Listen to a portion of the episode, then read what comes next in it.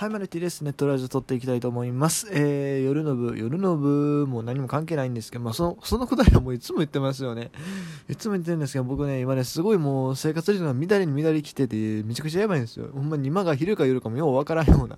まあ、今夜っていうのは認識はしてるんですけれども、ちょっとやばいっすね。今日はちゃんとね、3時に寝たいっすね。ちゃんと3時に寝るっていうのも意味わからないですけど、でも明日、ちょっと12時から予定が入っちゃったんで、まあ、10時に起きて準備とかしないとちょっといろいろやばいなと思ってるんで、えー、そうそう生活リズムが戻るかなというか、まあ、大学がね、普通に始まるというか、あまあ、川下もかね、僕は大学あるんで、えー、そろそろまあ戻ってくるかなと思いますが、えー、そんなこと、前振りはどうでもよくてですね、本編を撮っていけという話なんでございます。えー、本編ですけれども、そうですね、まあ、今日のメインのお話は、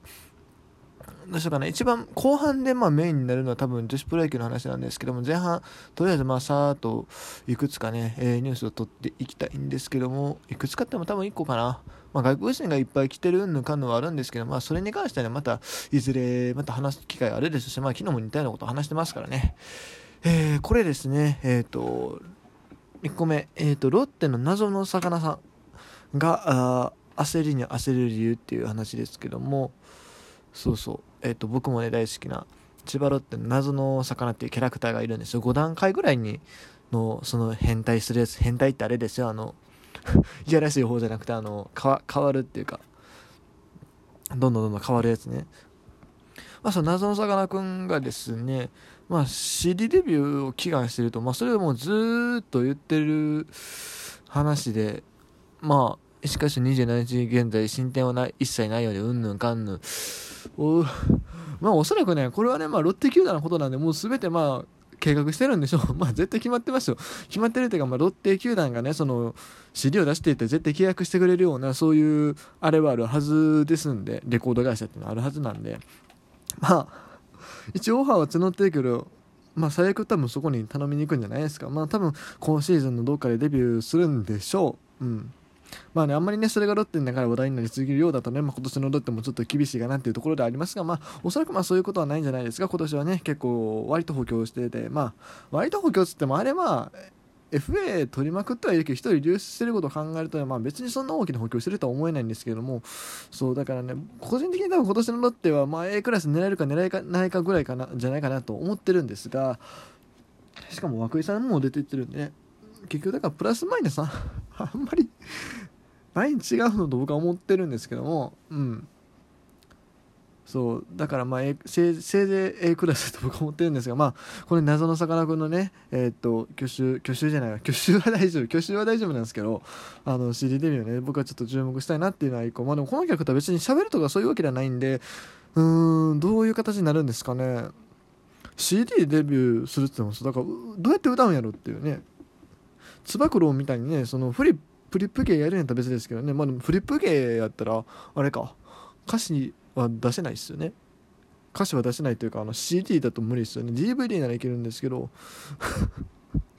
えなんだろう。自分が歌うんじゃなくて作曲するってことかな？多分。ちょっとまあそれもちょっとねそういうところも含めてどんな形になるのかすごい気にはなるんですがそれでねもう一個。えーと、球団は新たな謎多きキャラクターの投入を秘密裏に進めチーム本体との西垣島入りするのではないかとの噂ももう流れていると。いうことなんですが まあ秘密裏も何もここで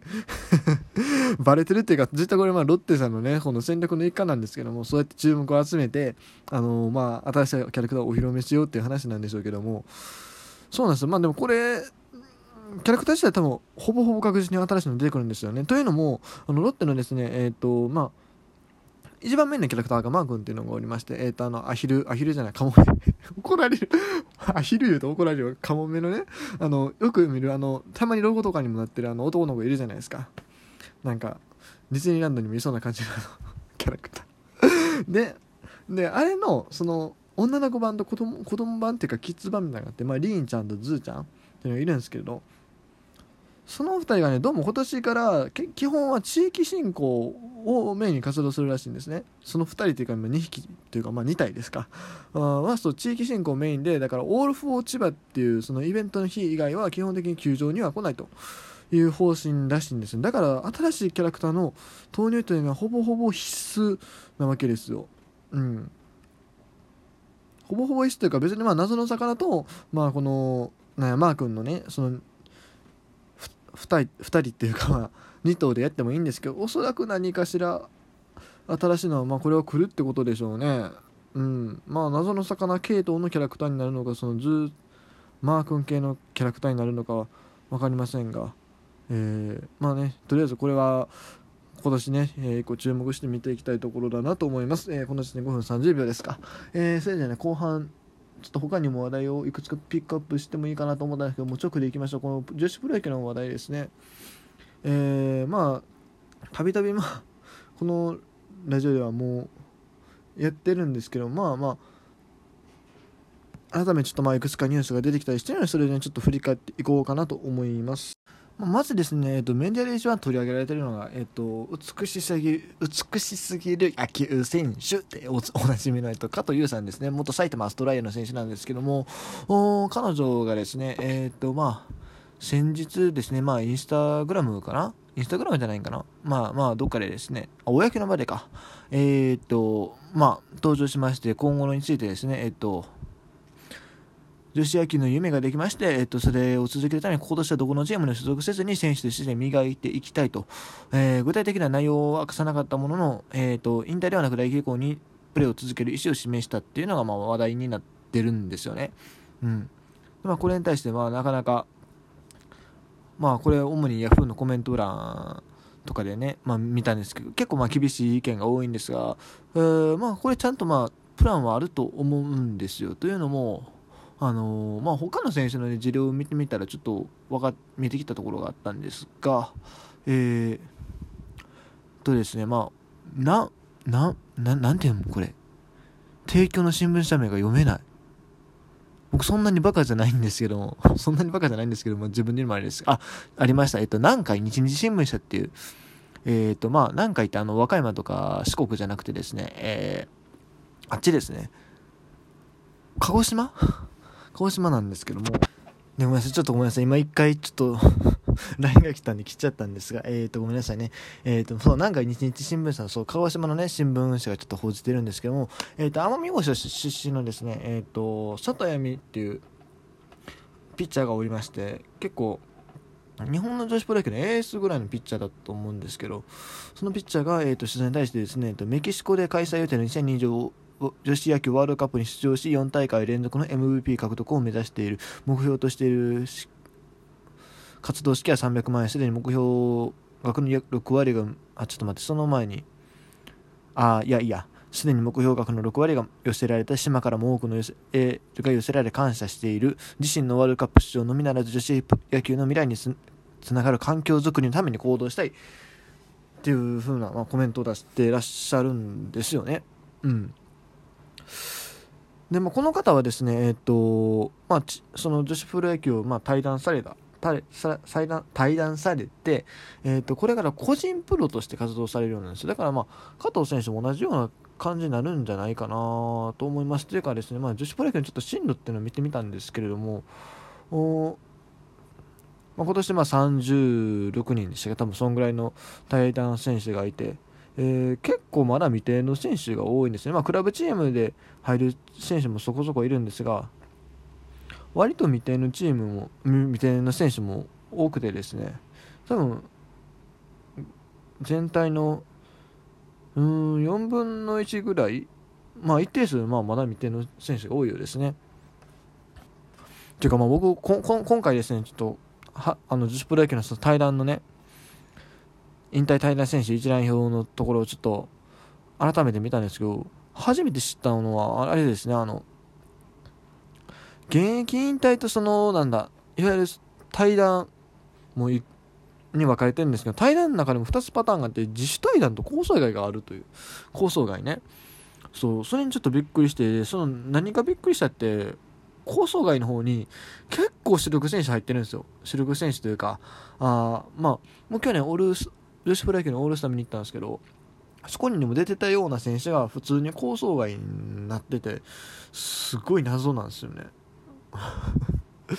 まあ、まあまあそもそもまあプレオールスターズでもそのレベルが知れてるというか、まあ、実質3球団のうちので、まあ2、2, 球団組んでるんで、